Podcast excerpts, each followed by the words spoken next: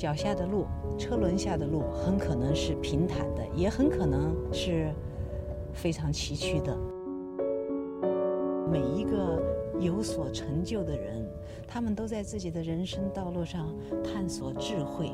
我们要对话的这六位智慧的创业者，他们如何在自己的专业领域，如何在自己的人生的路径上，如何在自己的人生的旅途上走出自己的第一步？他们在挫折面前是如何应对的？是如何再重新站起来，走上自己的追求？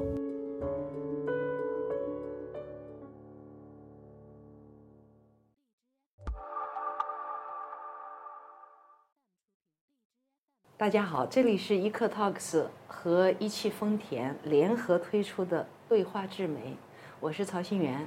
今天很高兴请来一位资深的咨询顾问人、创业者汪伟先生。他曾经是麦肯锡清华中国领导力学院讲师，培训过很多优秀的企业家。长期的思索与实践也促成了他后来的创业。今天非常高兴能在我们的节目里与您交流，欢迎汪先生。谢谢，谢谢曹老师。汪先生，我看了一些关于您的介绍，我最感动的有好多点。谢谢。但是 首先一点就是你的年轻，你的有为。很年轻的时候，据说你的作文写的特别好，之后呢一路顺风顺水。可是，在你特别顺风的时候，受到了一个很大的打击。是。然后这个打击于是让你痛定思痛。这一段我其实觉得非常重要，给我们的听众谈一下。我一路走过来的话，可能也算是还算是挺顺利的，就是不像有一些真的那么坎坷。一开始的如果山路就非常难走，可能就抛锚在路上。我倒也没有。你是交大毕业的？哦，我是上海交通大学毕业。我经常说。南交大北清华 是吧？是。那时候毕业了以后，就加入了那时候美国通用电气。零四年的时候，美国通用电气还在杰克韦尔奇的光环下，然后还是世界五百强前三。极易它其实，在数据的工业化，它做了很多努力，但是就是因为它原本的一些体制或者说历史的包袱吧，或者说历史的成绩，导致它要这种转型是很难的。其实带着这种思索，我后来有个机缘去读了长江商学院。是不是因为基一给你的光环，长江商学院也喜欢你？哦，那是因为我觉得是有这个原因。因为那个时候的话，我觉得运气也有，当然自己也会有些努力。然后之后呢，读长江吸引我的很重要一点就是它那个 slogan：因为向往大海，所以汇入长江。因为向往大海，所以汇入长江。我就是一个潺潺的小溪流水，我就是必须跟着长江走向大海。是的，是的。然后他的那个愿景就是说，我要为中国培养世界级的企业家，为中国打造世界级的企业。所以我就读了长江。那时候我其实，在负责极易和国内的一家民营企业的一个合资。然后我那时候年纪虽然轻，但是因为在学校里也学了很多这种我们所谓从月球看地球、整合全球供应链的这种能力。然后有这样的一个机会让我把学的理论能够实践，我就从极易去了一家民营企业，应该是在二零零九年的时候，差不多。零九年。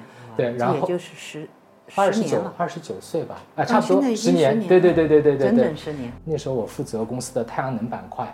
负责公司的国际化业务，所以那个时候我的各方面能力其实发挥的很好的，真的叫春风得意马蹄疾，一日看尽长安花那种感觉，就非常少年得意。但那一刻，我觉得是人生或者说上天给了我一个非常好的一个课。那是二零零一年，差不多就一二年年初的时候，然后我们上市其实还不到一年，突然那个严总就心肌梗塞，当天晚上走掉。中国企业好就是这个人非常好，整个企业带起来了。嗯不好就是这个人如果人亡政息，就整个企业因为没有流程、没有系统、没有所谓这些专业的东西，整个企业就倒下来。在那一刻是我人生当中非常非常低的一个阶段。然后我给那学校写了封信，把我的情况跟学校说了一下。你是说长江长江商学院？对对对。你写的内容是什么？哦，我我其实也很简单，就是我的 situation complication 和 resolution。我现在的情况就是原本我这工作非常好，我现在其实遇到这样的困难。那我的最后的想法就是说，如果可能的话，我想以旁听的方式，在学校里边再让我能够回到学校再听会儿课，然后可能能让我静一静心，重新再开始。长江学院怎么说？呃，当天下午学校就给了回复说欢迎回来。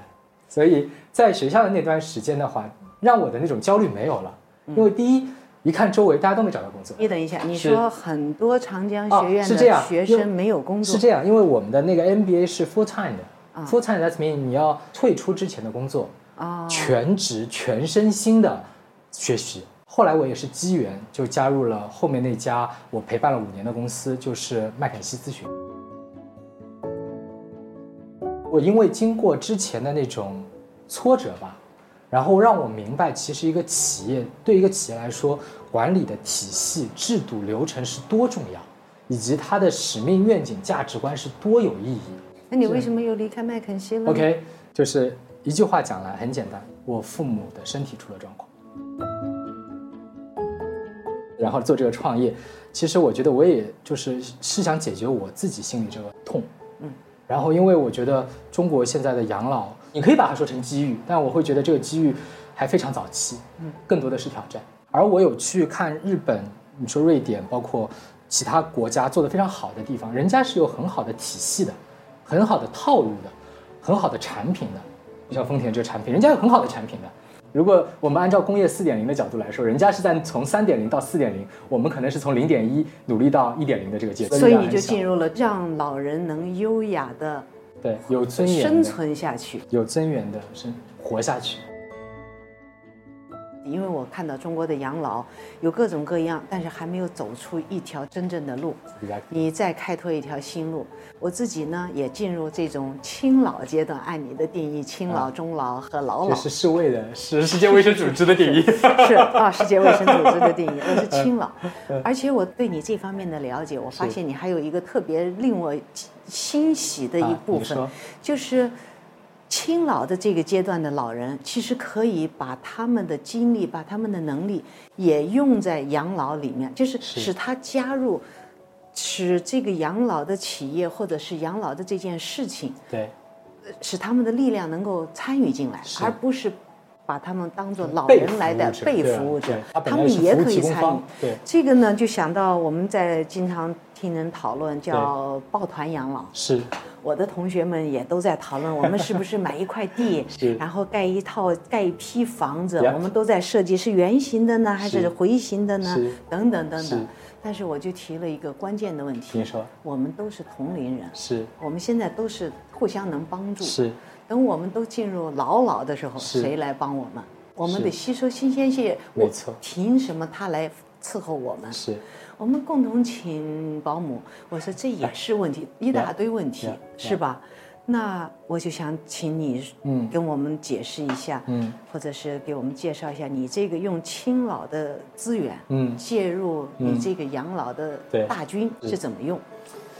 您这个话题非常有意思啊，就是我给您一个具体的案例，就是我们其实呢，呃，在我的创业的过程当中，我和有机缘和一位非常厉害的一个老年学的教授，或者说他是个博士，是有认识。他今年六十岁，姓陈，陈博士。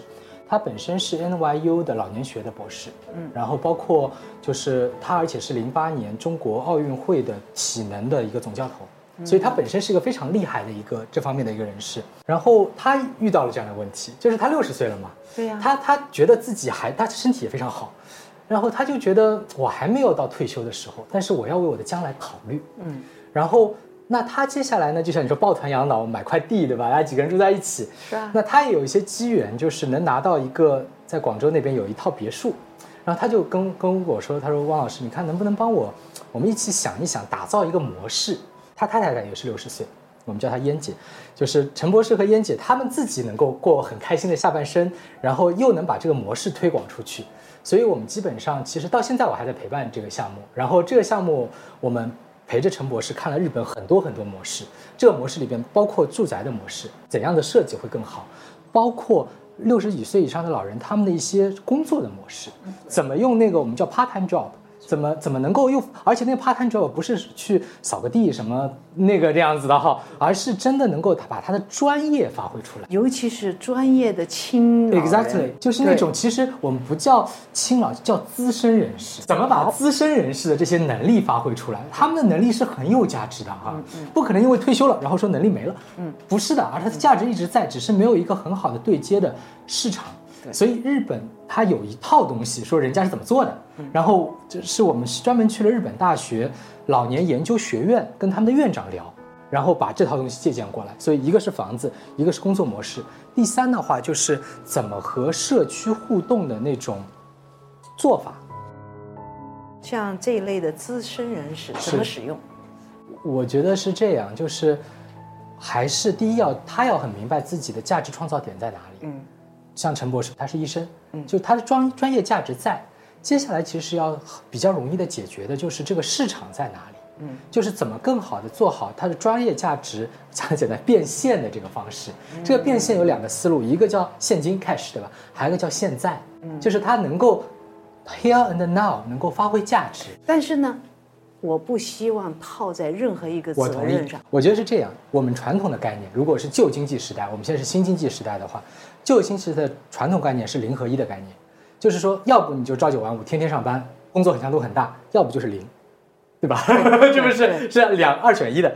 但是现在它是一个是一个渐变的，就是我刚才所谓的变现，它不是说回到那种朝九晚五压力很大的那种状态，而是它是可以从一到零当中，我先变成零点八，变成零点六，嗯，我一周原本是五天，我我做两天可不可以？但这和你养老有什么关系？当然有关系了，就是我刚才说的是一个，如果我们能找到这些，包括我们现在已经找到了这些，他有能力，嗯但是他没有那么多精力，没有那么多时间的人，老人，我或者说资深人士，我们找到一个很好的方式，让他们发挥他的方式，比如说你一周就想发挥一天，嗯，那我们就把这一天发挥出来，但是讲得很清楚，我们这就是工作，嗯何为就是工作？就是你要为结果负责的，嗯，不能说哦我是志愿的，我过来只是这样，那我请你不要来。就是你哪怕做一分钟，也要做出一分钟的水平，对得起你的专业。所以就是使这些过六十岁的人再发挥余热。对，就是把他们的能量继续能够发挥。那对，这些人再老一点，他们怎么养老呢？啊就是这个年龄的 年龄的更迭和替换。比如说，我以我为例，是假设我今年五十九岁，对明年六十岁，是我这儿办完退休手续，到你那儿去做一点是余热。就刚才啊我是儿科医生，你是儿科医生，好。那现在有一个很简单的方法，现在有很多远程医疗，我不知道你有没有知道，就是其实我们拿就拿中医来说好了，中医最要望闻问切的，一定要在现场的。但现在有很多就是我第一次跟病人望闻问切看好了之后，我就用视频，然后你所有的档案都在大数据那边平台放着，然后我只要每周跟你约好时间，然后大家同时打开手机，不管用哪个就聊天平台，跟你聊一聊，所有的病例让一个小秘书帮你全部都记下来。所以你是在建构一个平台，使这些专业老人能够对接呃，我可用的我地方。不能单说是我，可能说是我们一群人吧，嗯，试着在在做这个平台，我也只是这个参与者之一。而且我还想强调一点，或者说刚才您讲的话里边，我一点觉得是要澄清的，就是您刚才说，那我现在做这个，我之后养老该怎么办，对吧？不是咱们要答应好的，要优雅的老是去吗？是是是，那我们就要看养老这个词的概念了。是在日本没有所谓养老这个行业，是它只有照护这个行业。是因为日本的老龄化非常严重。如果要说养老，每个行业都是养老行业，因为它针对的客户都是老人，是而每个人都在做养老，因为它其实年龄阶段就是这个样子。所以我觉得我们中国或者说在我们市场讲到养老这个概念就很模糊，因为如果它是一个状态的话，我们一直就是这个状态；如果它是要被照护的话，那什么时候被照护？通常是目前中国的情况，大概是八十三岁到八十五岁朝上，要开始被照护了。如果要被照护了，我也同意，就可能就没有办法再能够那么好的发挥自己的那个工作上的价值了。但也并不能说八十五岁上的老人他就不应该让他参与社会互动，我不同意。我觉得哪怕到走的那一天，他只要他愿意，他就应该可以和社会有互动。所以，要他能够有这样优雅的活下去，或者优雅的继续开心下去的话，自己先要知道我要做这件事情，而不是要我做这件事情，这个非常非常重要。所以你要建的不是一个养老院，是。你要建的是一个养老体系，是。全社会的铺开的机制。是。哇，是。这个这个非常宏大。你刚刚说的那个陈博士，我还是有兴趣，啊，因为我们刚刚谈的，你要建的是一个整个社会机制比较大的一个一个环境。但是陈博士是一个医生，他的具体的案例，他最后怎么做了，我还是特别关心。是是是，这个案例还在构建当中，至少就是，但我们觉得现在越来越有样子了。嗯，就讲简单一点，他有一个别墅，这个别墅是一个小区里边的一栋楼，这栋楼大概四百多个平方，嗯，四层，地下室一层，上面三层，嗯，然后我们给他设计的那个概念，这个设计，而且不单单是我，因为我我做咨询顾问，但我不是设计师，然后我们找了台湾和日本。不敢说是最好，但是是最懂我们的设计师，然后来做这个设计。我们设计的那个东西呢，是因为陈博士他是他是那个康复师，同时他是老年健康学的这块的专家，所以他有很多中医推拿的手法。所以在一楼的话是他的一个医疗区，就是。他也不是谁过来付钱就来看，就可能是他们所谓的好朋友，或者以后我们可能是会员制，然后到他这边预约，然后他可以帮他看一下病，帮他诊疗一下，甚至大家可以喝喝茶、聊聊天，一起运动一下。这是 basement 一呃地下室，一楼呢，它是一个社区中心，我们欢迎那些和我们这个产品设计一样的人。嗯嗯。然后在这个产品里边的话，它主要是你想喝喝茶，嗯，然后喝喝咖啡，嗯，然后还有一个很重要一点，它有一个叫讲习堂。就是一楼，它其实有个区域，其实挺，就日式的那种讲台，就是那种茶室，就上面有帷幔那种感觉。然后，因为陈博士他本身是这方面的老师，嗯，然后他太太也是这方面的一些也是专家，嗯，所以他其实有很多很好的知识的。那他其实是很想跟别人分享的。所以呢，我们有的时候会每周帮他就是策划，就是说，呃，有一些包括你说房地产的开发商，包括有一些可能是最养老企业的这些企业家。就大家席而论道，就人也不多，可能三五个也可以，七八个也可以。他就坐在讲台上，或他那个不是那种课堂啊，就是那种那种感觉的茶室的。然后下面就坐在那个席子的一个个圆是圆的这种席子上，就非常以前的那种仙风道骨的那种感觉，传道的这种感觉。然后跟大家讲一些现在的养老的理念，他就提供这个场地都免费的，吃住都可以，吃住都可以在他那边，所以这是一楼。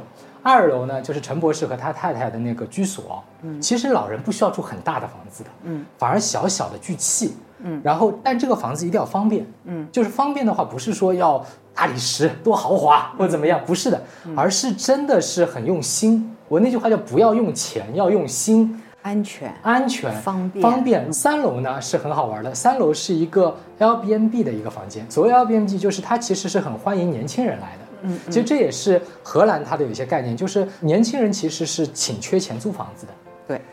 但是老人是很有钱有房子，但是他很缺青春的活力的，对。所以呢，就是我们就把上面那个楼就开放给一些，当然他也要陈博士他面试过的，觉得这个年轻人还挺不错的，嗯，然后就愿意帮助他，他短住也好，长租也好，就住在他上面，因为陈博士和太太是没有孩子的，嗯，所以的话就是。这样就等于有一也不叫是孩子晚辈，至少有个好邻居，嗯嗯，对吧？一个就是，所以那种感觉就是让让这些年轻人能够在这边也能比较好的安顿下来。所以这样的一个 design，现在是我们做的一个原型产品。这个产品现在已经设计阶段完成，现在施工阶段。因为这个就是房子是用来住的，不是用来炒的嘛。但是住你要让大家住的舒服嘛，对吧？对对。但这些设计的理念，我觉得还是非常好的。是，尤其是把年轻人的活力引进来。是的，老年人会愿意看到一些年轻人在那儿开心的生活。而且我觉得这种感觉真的是，呃，我觉得是非常和谐的。而这种感觉一定程度上是传承了中国传统里边的那些守望相助的那种概念。所以叫儿语。啊，就我们公司的名字对吧？是啊，是是是。这个名字也好，这名字实际上。呃，和现在你描述的这个项目非常贴切。是的，是。那打算在全国布多少点？我我觉得是这样。对我来说，要要做成多大的规模，不是我能控制的，也不是我说一定要做成要上市要怎么样，我从来没有这种想法。我只想把这个产品做好。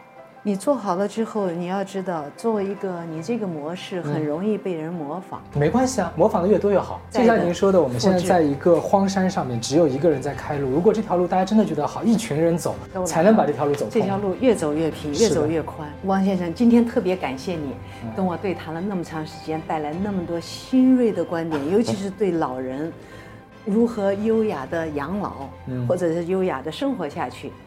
这个是中国现在最关注的问题，很多人都在关注这个问题。